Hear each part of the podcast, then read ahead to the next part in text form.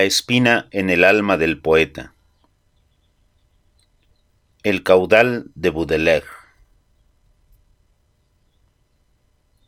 Tal vez podría llegar a ser de Baudelaire, de quien dijo Kierkegaard hacia el año 1843 aquello de la existencia dolorosísima, del quebranto característico del poeta.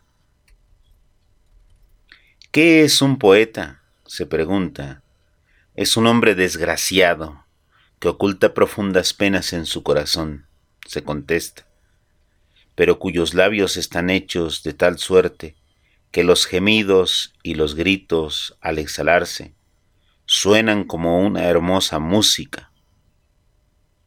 Los hombres se arremolinan en torno al poeta y le ruegan, canta, canta otra vez, que es como si le dijeran, Ojalá que nuevos sufrimientos desazonen tu alma. Ojalá que tus labios sigan siendo los de antes, porque los gritos nos amedrentarían, pero la música es lisonjera. Baudelaire, un extraño y paradigmático personaje, prototipo del hombre moderno, desorientado, confeso, perdido en el laberinto, un tanto enajenado del mundo, pero ensimismado en sus dolores más profundos. No es difícil penetrar en la lectura de sus poemas sin identificar las expresiones de un alma dolorida, mancillada, afectada e intranquila. Su dolor manifiesto parece ser por su experiencia de desolación, de abandono o de soledad. Su mácula interna sería la de la perdición en el deseo, la de la esclavitud del vicio y del amor incompleto. Sus afecciones pudieran proceder de su extrema capacidad de sentir, sentir la vida, sentir la dificultad, el deseo o la tribulación. Su intranquilidad e inquietud, su constante alteración y, en suma, su turbación pudo ser el punto de partida para hacer florecer en sus descripciones poéticas el detalle, el símbolo, la metáfora y hasta la cadencia de su expresión.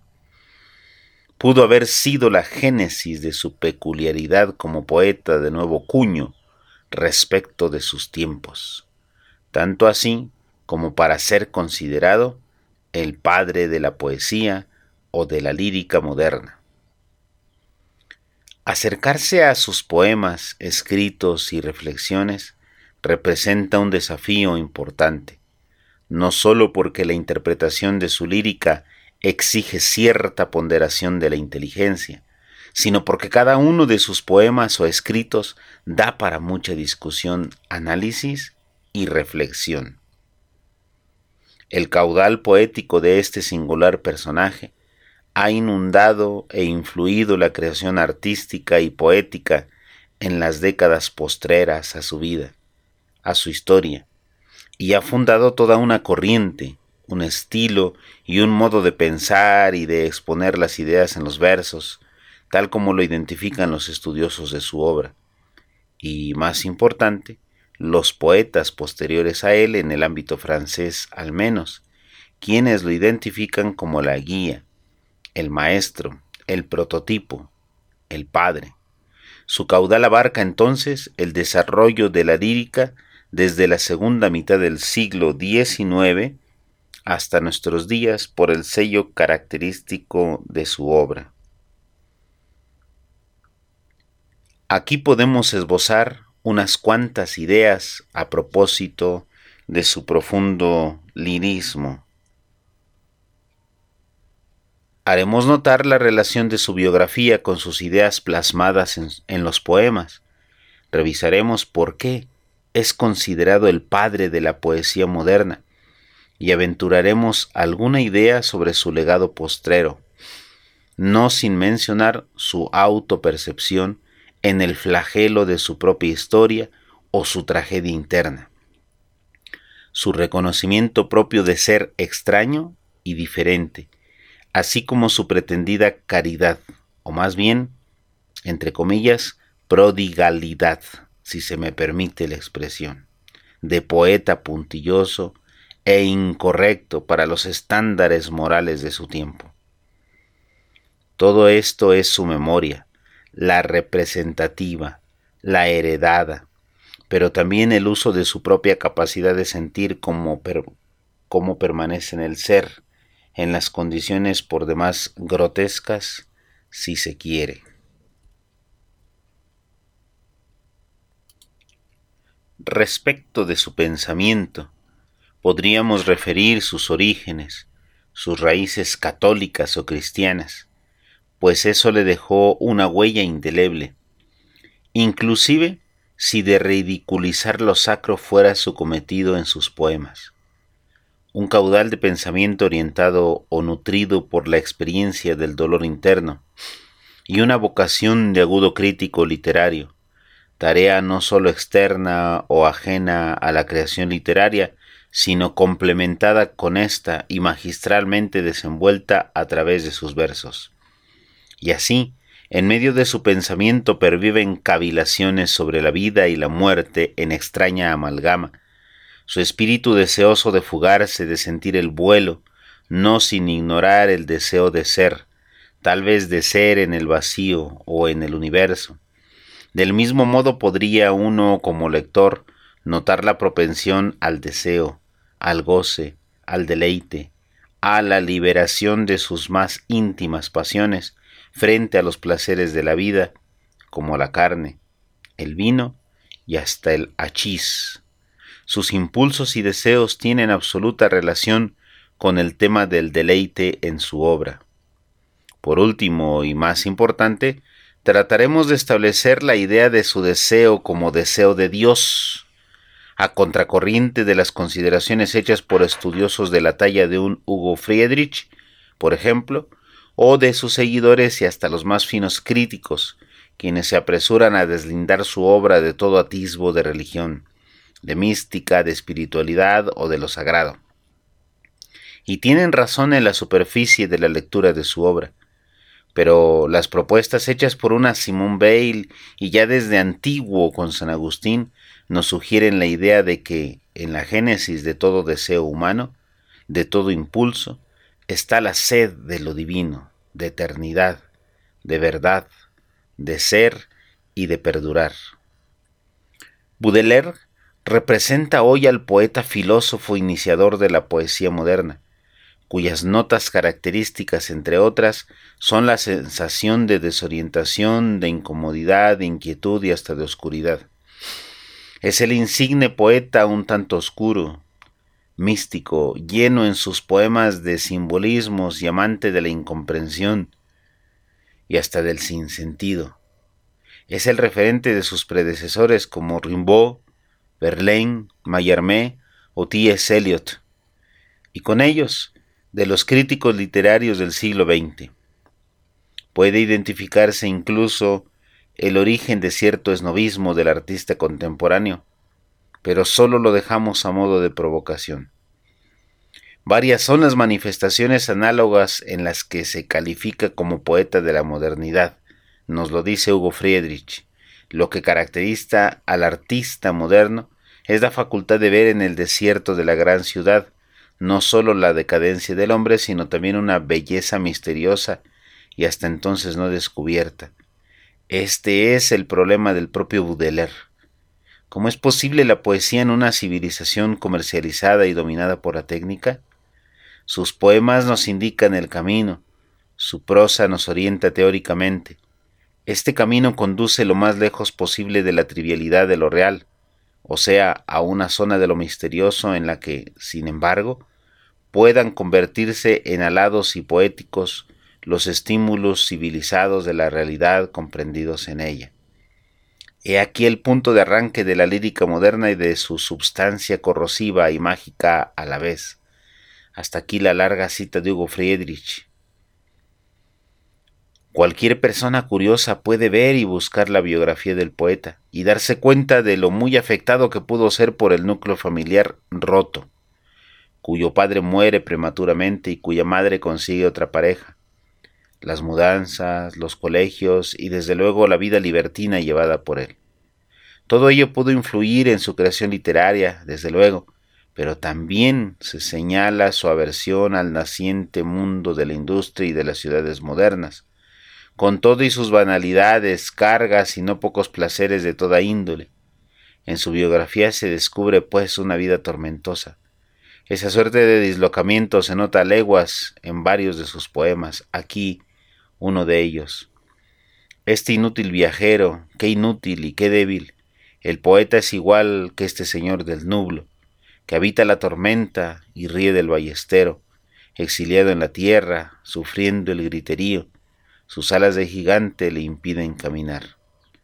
Dice así en su poema El albatros de las flores del mal, señalando la condición del poeta, acaso tratando de manifestar como en el espejo y proyectar con ello su propia esencia. Describe, describe aquí la triste suerte de estas aves cuando son heridas, sin quererlo, por parte de los navegantes, y cómo al tener grandes alas no pueden ni caminar por tierra. Luego compara esta suerte con la del poeta, un gigante de alas rotas que no puede caminar y que ha sido herido. Hay en este poema un elemento más sobre la situación dolorosa o la condición herida del poeta. Siente la vocación de surcar los aires, de alcanzar alturas y sobrevolar cerca de quienes van por el mar, bregando y navegando, pero se asume no volando, sino malherido y con sus alas estorbosas, sin siquiera poder caminar por encima de estanques, por encima de valles, de montañas y bosques, de mares y de nubes, más allá de los soles, más allá de los éteres, más allá del confín de estrelladas esferas, te desplazas, mi espíritu, con toda agilidad, y como un nadador que se extasía en las olas, alegremente surcas la inmensidad profunda, con voluptuosidad indecible y viril. Escápate muy lejos de estos mórbidos miasmas, sube a purificarte al aire superior, y apura como un noble y divino licor la luz clara que inunda los límpidos espacios. Detrás de los hastíos y los hondos pesares que abruman con su peso la neblinosa vida, feliz aquel que puede, con brioso aleteo, lanzarse hacia los campos luminosos y calmos, aquel cuyas ideas, cual si fueran alondras, levantan hacia el cielo matutino su vuelo, que planea sobre todo y sabe sin esfuerzo la lengua de las flores y de las cosas mudas. Nos dice en otro poema, en aras de descubrir la identidad del poeta, encontramos acá dos momentos. En uno, enumera sobre qué cosas el espíritu se eleva. En un segundo momento le pide a su propio espíritu elevarse, dejando otras tantas cosas abajo, atrás, y en esta segunda parte también exalta la dicha de quien puede surcar los cielos.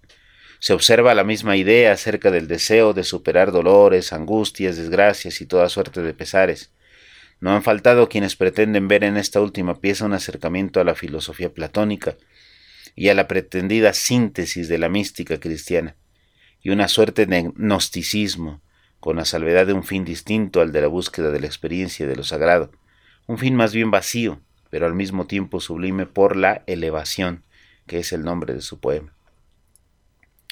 El corazón del poeta, de cierta manera, late al ritmo del tiempo donde se circunscribe, pero por lo regular aspira a transmutarse en deseo de eternidad. No es difícil imaginar la turbulencia de la sociedad francesa al no tener la claridad de la rectoría en el poder político. El vaivén de las monarquías y las repúblicas causaba una sensación de inestabilidad. El concierto de la política parecía un auténtico vodevil entre los intentos por la restauración de la Casa de Borbón y las proclamaciones de las repúblicas, más los empeños colonizadores de la época. Hacían depender en demasía el pulso de la vida pública por la vía de la casta militar.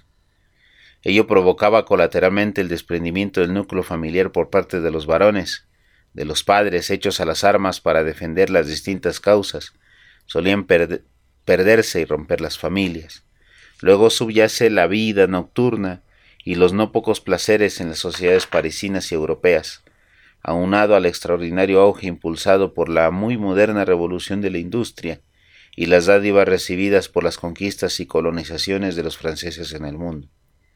El caldo de cultivo de una sociedad citadina, noctámbula y deseosa de explorar en el arte y de inventar nuevas cuestiones, debió propiciar en nuestro poeta el impulso de la inspiración para hacer florecer sus ideas allende los estilos ya caducos, tanto del barroco como del romanticismo. En 1860 aparece su poema Le Coucher du Soleil Romantique, nos dice Friedrich, con una sucesión descendente de grados de luz y alegría, hasta llegar a la frialdad de la noche y el horror ante ciénagas y animales repugnantes. El símbolo es inequívoco, se refiere al oscurecimiento final, a la pérdida de la confianza todavía posible incluso en plena decadencia del alma en sí misma. Hasta ahí la cita de Friedrich. El poema aludido por el experto dice a la letra en español Cuán hermoso es el sol cuando fresco se levanta, como una explosión dándonos su buen día. Dichoso aquel que puede, con amor, saludar su ocaso más glorioso que un ensueño. Yo lo recuerdo, lo vi todo, flor, fuente, surco, desfallecer bajo su mirada como corazón que palpita, Acudamos hacia el horizonte, ya es tarde, corramos pronto para alcanzar al menos un oblicuo rayo. Mas yo persigo en vano al Dios que se retira.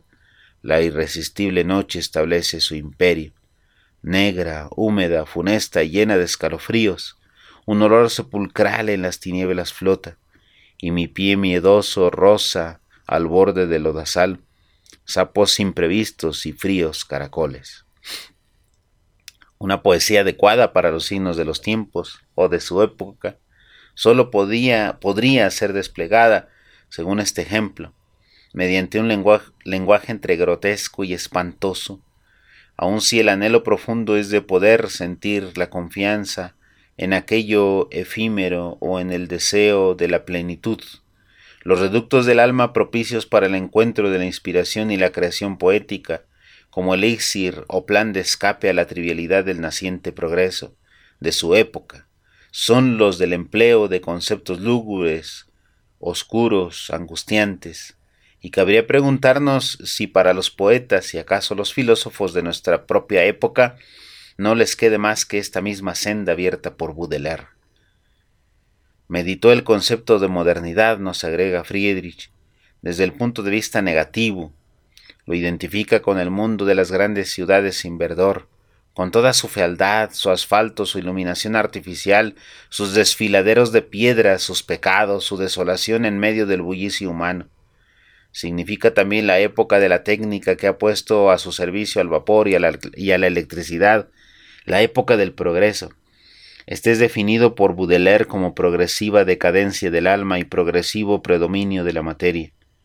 Nos enteramos de su infinito asco ante los anuncios, los periódicos, la marea ascendente de la democracia que todo lo nivela.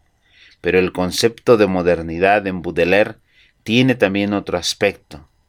Es disonante, convierte a lo negativo directamente en algo fascinador. Lo mísero, degradado, malo, tétrico y artificial brinda un material excitante que la poesía no debe desdeñar pues encierra secretos que conducirían, conducirán a la poesía por caminos nuevos. Presiente que la inmundicia de las grandes ciudades encierra un misterio. Su lírica la muestra como un resplandor fosforescente.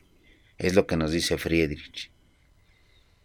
No era el mismo caso en cuanto a lo explícito de las nuevas formas de la modernidad tecnificada y armada de tantos dispositivos, pero sí de algún modo el sentir de una época de cambios e influida, ya lo hemos dicho, por la creciente revolución industrial. Pero ya unos 20 años atrás, y para la circunstancia española, muy turbulenta también hacia esos años, un joven sacerdote se expresaba así de la vida en su tiempo. La mente oscura, el corazón vacío, solitario cual la flor en el desierto, combatida tal vez por cierzo yerto, y luego por el austro abrasador. Frío el mundo, floresta sin olores, bella estatua de rosas coronada, sin aliento, sin fuego en la mirada, sin consuelo al dolor, flotando el alma como leve sombra, ora sintiendo un hálito divino, en pos la fetidez, polvo mezquino, recuerdo triste, obscuro el porvenir, el llanto congelado en la mejilla, negro pensar vagando por la mente, cárdeno el labio, nebulosa frente, cansancio de gemir. ¿Veis? Y llora inconsolable, no le acallan en su llanto, ni las caricias, ni el canto, blando arrullo del amor, triste destino del hombre al nacer, el nacer con amargura, el vivir en desventura y morir en el dolor. Él solo en el universo, ansioso de su destino, extraviado peregrino que pregunta ¿Dónde está? coge acaso en el desierto el fruto de la palmera y, y prosigue su carrera sin saber dó parará. Este poema es de Jaime Balmes, sacerdote español. La diferencia es notoria si distinguimos en Balmes una expresión puramente introspectiva, aunque con alusiones veladas sobre la influencia del exterior en su tiempo, y Baudelaire como pionero del señalamiento acerca de esa influencia y la manifestación de su poesía, afecciones internas de, de elementos externos, tormentas externas trocadas en dolor interno. Tal es el sino del hombre moderno, monstruo de su laberinto, como diría ya siglos antes Calderón de la Barca. Pero en el caso de Baudelaire, se reconoce como ajeno al mundo dentro del propio mundo, en el ensueño de la locura y la extrañeza de la soledad. En su poema La voz, inscrita en las flores del mal, lo expresa de esta manera sublime. Desde entonces, data lo que se puede denominar mi llaga, y mi fatalidad detrás de los paneles. De la existencia inmensa en el más negro abismo, veo distintamente los más extraños mundos, y víctima extasiada de mi clarividencia, arrastro en pos serpientes que mis talones muerden. Y tras ese momento, igual que los profetas, con inmensa ternura amo el mar y el desierto, y sonrío en los duelos y en las fiestas sollozo, y encuentro un gusto grato al más ácido vino. Y los hechos a veces se me antojan patrañas, y por mirar al cielo caigo en pozos profundos. Mas la voz me consuela diciendo son más bellos los sueños de los locos que los del hombre sabio. Ahí el poeta describe no una, sino dos voces desde su cuna, desde sus orígenes. Una le habla acaso de la cultura clásica, otra le habla del viaje y la preferencia a lo desconocido, y confiesa haberle dicho sí a esta última y desde entonces vivir inmerso en la fatalidad y la clarividencia. No podemos saber si se refiere a su propia conciencia o a la herencia de sus progenitores. Parece como si estuviera identificando en sus padres los dos caminos, las dos voces y al mismo tiempo, como si hubiese elegido seguir la segunda en el turno al habla y su escucha. Llama la atención el cierre, pues identifica con suma claridad una llaga propia y una fatalidad donde distingue mundos extraños, abismos, arrastrando serpientes, amando lo mismo el mar y el desierto, distraído, contrariado, como si no se hallara con nada y para nada, aficionado al ácido vino.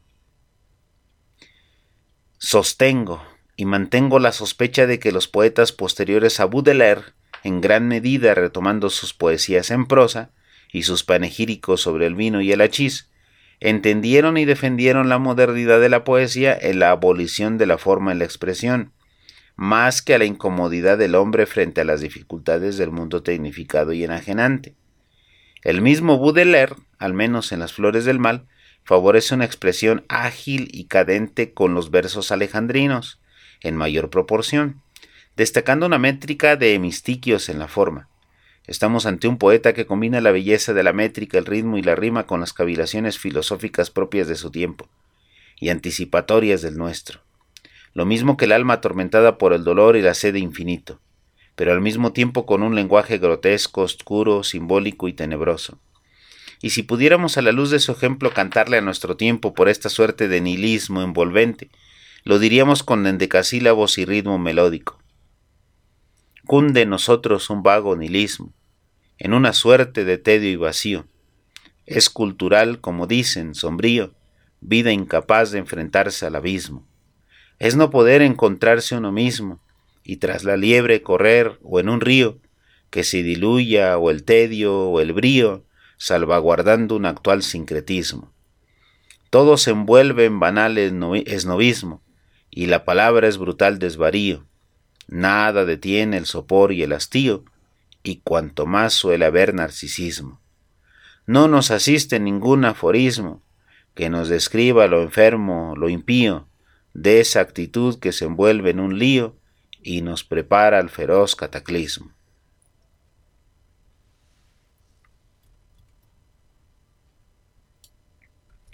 Cuando Remy Bragg nos muestra sus análisis sobre la legitimidad del humano y sobre el reinado del hombre, haciendo énfasis especialmente en nuestra época, o más bien a toda la etapa de la modernidad, concibe y entiende dos aspectos de Baudelaire.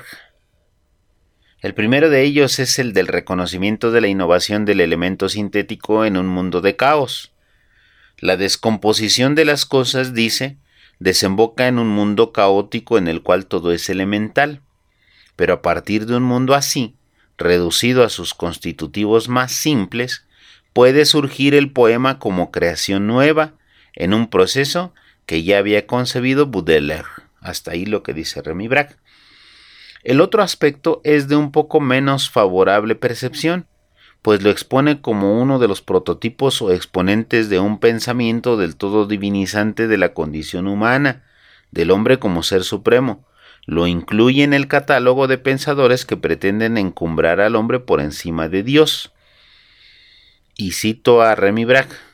Baudelaire interpreta los estados de conciencia de los drogados como intentos de divinización. El hachís produce la impresión de ser un dios. Pretender ser dios es un fenómeno poco común, pero bien probado en ciertos individuos. Hasta ahí lo que dice Remy Bragg. Y es así, en los paraísos artificiales leemos al propio Baudelaire decir lo siguiente. A nadie sorprenderá que un pensamiento final supremo surja del cerebro del soñador. Me he convertido en Dios. Que un grito salvaje, ardiente, ascienda de su pecho con tal energía, con tal poder de proyección, que si las voluntades y las creencias de un hombre ebrio poseyeran una virtud eficaz, ese grito derribaría violentamente a los ángeles diseminados por los caminos del cielo. Soy un Dios pero muy pronto ese huracán de orgullo se transforma en una temperatura de beatitud sosegada, muda, tranquila, y la universalidad de los seres se presenta coloreada y como iluminada por una aurora sulfurosa. ¿Qué filósofo francés, para burlarse de las doctrinas alemanas modernas, decía, ¿soy un dios que ha comido mal? Tal ironía no haría mella en un espíritu arrebatado por el hachís, puesto que respondería tranquilamente, es posible que haya comido mal, pero soy un dios. Hasta ahí lo que dice Baudelaire sobre este asunto de la divinización y el hachís. El ambiente de la formación académica inicial fue para Baudelaire, sino de un fervor comprometido, por lo menos sí de un talante cristiano católico. Su padre había sido seminarista, y aunque murió prematuramente para el poeta, su educación media la realizó en el Liceo Louis Le Grand, fundado por los jesuitas dos siglos antes, pero regenteado por la República restaurada post-napoleónica en los tiempos de la niñez de Baudelaire. Probablemente no con un programa educativo adverso al establecido por los jesuitas, sino con agentes educativos distintos, pero con un plan de estudios por lo menos de cierta continuidad para mantener el prestigio del colegio. Por otra parte, es muy probable también que los críticos de sus letras y su pensamiento no hayan querido ahondar demasiado en el influjo de las ideas cristianas sobre la obra de nuestro autor, o al menos no para reconocer sus afanes y su sed de Dios, pues afirman y encuentran expresiones por demás belicosas frente al hecho religioso por parte del poeta. Lo mismo puede decir que, aunque Dios no existiera, la religión seguiría siendo santa y divina. Dios es el único ser que para reinar no tiene necesidad de existir. Lo creado por el espíritu es más vivo que la materia, eso dice Baudelaire. Y luego, más adelante en ese mismo libro sobre el vino y el hachís, afirmar de manera parcialmente inconexa, el sacerdote es inmenso porque hace creer a una multitud cosas sorprendentes. Que la Iglesia quiera hacerlo y serlo todo es una ley del espíritu humano. Los pueblos adoran la autoridad, los sacerdotes son los servidores y los sectarios de la imaginación. Embriaguez religiosa de las grandes ciudades. Es evidente la presencia de las ideas religiosas o de, talante espiritual en Baudelaire.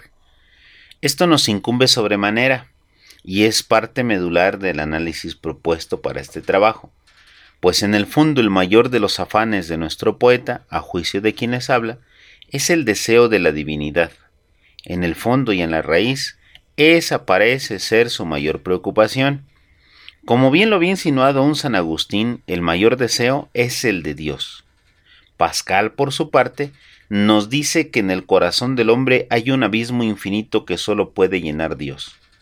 Y Simón Weil nos aporta sobre esta idea la de que solo el deseo dirigido directamente hacia el bien puro, perfecto, total, absoluto, puede poner en el alma un poco más de bien del que antes había.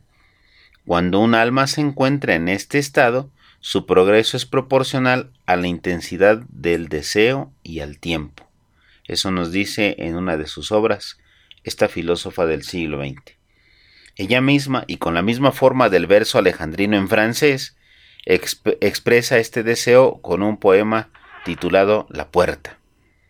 Dice, Ábrenos ya la puerta, y veremos los vergeles, beberemos de sus aguas frías, que aún conservan la huella de la luna. El largo camino arde hostil a los extraños, a ciegas erramos sin encontrar el lugar. Agobiados por la sed queremos ver las flores, esperando y sufriendo, henos por fin aquí delante de la puerta. A, a, golpes la batiremos si es preciso. Golpeamos y empujamos, pero es demasiado firme. Solo nos queda languidecer, esperar y mirar en vano. Contemplamos la puerta cerrada, inconmovible.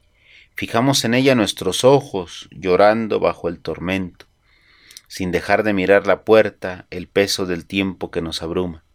La puerta está ante nosotros, ¿de qué nos sirve querer? Mejor marcharse y abandonar toda esperanza. No entraremos jamás, cansados estamos de verla. La puerta, al abrirse, dejó pasar tanto silencio. Ni flores ni jardines suntuosos, tan solo el espacio inmenso donde están el espacio y la luz, se hizo de súbito presente y colmó el corazón, lavando los ojos casi ciegos por el polvo. Hasta allí el poema de Simón Bale. Todo pensador y poeta menesteroso de la experiencia de Dios manifiesta desde la profundidad de su expresión esa misma sed. Así como se observa en Simón Bale, podríamos deducir de un lenguaje similar el deseo en Baudelaire. Por eso no debe resultarnos extraño encontrar ese deseo en él, principalmente en un sinnúmero de poemas de las flores del mal. Pese a la resistencia de los críticos y analistas, pues podemos discernir la diferencia entre el propio deseo y la vida de santidad. No confundamos, Tener el deseo no conlleva vivir la santidad, pues Baudelaire desde luego no fue ningún santo, sino una especie de bohemio, y aún así se nota ese deseo cuando acepta que no solo se socava el alma, sino también el cuerpo por la vía de los desórdenes señalados en esa composición de sus prolíficos versos. La necesidad del confort y de la sanación interior no se aparta de las quimeras de una confesión en el fango, pero a la vez de una falsa voluntad sin ascesis. El poeta parece estar consciente de la batalla librada en su propia alma, y cómo desde el momento en que la voluntad a la que describe como dorada ceda. Manifiesta ya explícitamente la condición sufrida por su alma ante la inminencia del descenso, o la sensación al menos de bajar cada día hacia el infierno. Las garras del mal someten la conciencia y la voluntad hasta el punto de buscar el placer en la clandestinidad. Se dice atacado por los demonios en su mente. Se siente morir poco a poco por cada vez que respira. Agrega el elemento del sentido auditivo para establecer el escenario en su mente donde se confunde el griterío infernal de bestias y monstruos o demonios. Se apresta a describir al peor de todos los monstruos que lo acechan, le distingue por su serenidad, pero su mayor potencialidad de destrucción. Por último hace partícipe de la desgracia al lector. El lector es su prójimo y su hermano. Y viene un poema de Baudelaire. Afana nuestras almas, nuestros cuerpos socavan. La mezquindad, la culpa, la estulticia, el error. Y como los mendigos alimentan sus piojos, nuestros remordimientos complacientes nutrimos. Tercos en los pecados, laxos en los propósitos, con creces nos hacemos pagar lo confesado, y tornamos alegres al lodoso camino, creyendo en viles lágrimas enjugar nuestras faltas. Mas entre los chacales, las panteras, los linces, los simios, las serpientes, escorpiones y buitres, los aulladores monstruos, silbantes y rampantes, en la de nuestros vicios infernal mezcolanza. Hay uno más malvado, más lóbrego e inmundo, sin que haga feas muecas ni lance toscos gritos, convertirá con gusto a la tierra en escombro, y en medio de un bostezo devoraría el orbe. Es el tedio, anegado, de un llanto involuntario, imagina cadalzos mientras fuma su hierba. Lector, tú bien conoces al delicado monstruo, hipócrita lector, mi prójimo, mi hermano. Y al final de su primer poema, llamado Bendición, en las flores del mal cierra de esta manera. Bendito sea, Señor, que dais el sufrimiento como divino bálsamo de nuestras impurezas y como la mejor y la más pura esencia que dispone a los fuertes a las delicias sacras. No siendo, pues, un bate de versos religiosos ni de autos sacramentales, sino más bien un representante de lo sombrío, de lo hereje, de lo blasfemo y de lo maldito, podríamos simplemente desechar la idea de su afán de expresar el deseo de Dios pero justamente tanto por su formación como por su historia, pero más por sus deseos manifiestos en los múltiples poemas donde cavila sobre la vida y la muerte, sobre el más allá, sobre su origen y sobre el misterio, es como podemos encontrar el anhelo, la sed no saciada de Dios. Traer a cuento por fin la memoria y el legado de este poeta en nuestros días implica reconocer su incidencia en el entorno donde prodigó su creación poética y filosófica. Implica reconocer los matices de la filosofía francesa de hace 200 años, pero también observar en el espejo del tiempo cómo ahora podríamos identificar la vigencia de sus afecciones o de sus genialidades expresivas, incluso la omisión, la poca presencia de sus ideas y, más grave aún, la falta del cultivo, ya no digamos de las letras, sino del ejercicio del pensamiento filosófico. La memoria no solo es memoria del pasado como nos la han hecho entender, ni una simple capacidad de retención de nuestra mente, sino conciencia clara de nuestra permanencia en el ser. Si de nosotros mismos se tratase, o de la permanencia de las ideas y de la filosofía decimos, o de la permanencia de las creaciones poéticas, como es el caso de Baudelaire y de tantos poetas más e incluso no solo hay memoria del pasado y del presente cuando nos damos cuenta de nuestra situación vital o del mundo o de las ideas o de las creaciones del espíritu. Hay también memoria de futuro en la previsión, en la imaginación y en el argot empresarial, en la planeación y en ese mismo tenor en la, en la elaboración de proyectos y de tareas. Nosotros somos tanto el futuro del pasado como el pasado del futuro, y en nuestro presente Baudelaire, con su pensamiento y su poesía, no deja de irradiar multiformes y cromáticas reverberaciones de versos acompasados, oscuros, misteriosos y llenos de genio. Y eso esperaríamos que continuase en el futuro siendo apreciado. Pero además estará nuestra interpretación, nuestra lectura, nuestro eco hacia ese futuro, en suma, nuestra huella.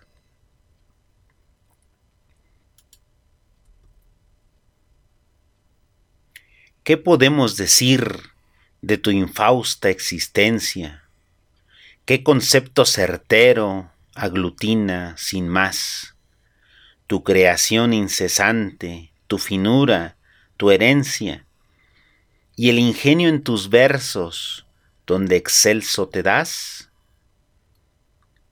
cómo surge, poeta, en extraña amalgama, la riqueza incesante de tus versos sin par, con aquella labor filosófica y trama de metáforas vivas como el pródigo mar, de tu mundo lejano, del abismo silente, has vertido tu grito de recuerdo inmortal, y el camino que abriste nos dejó la simiente del quehacer vigoroso convertido en caudal.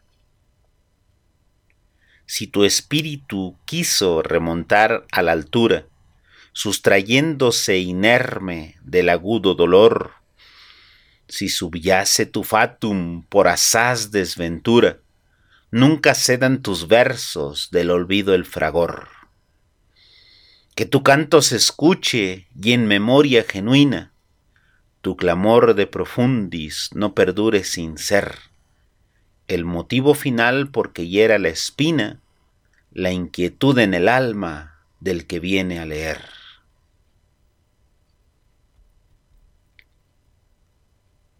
Este trabajo y este texto fue leído y compartido vía remota en el marco del segundo Simposium Internacional sobre Filosofía Francesa convocado por la Universidad Autónoma de Zacatecas, por esta ocasión en honor del poeta Charles Baudelaire,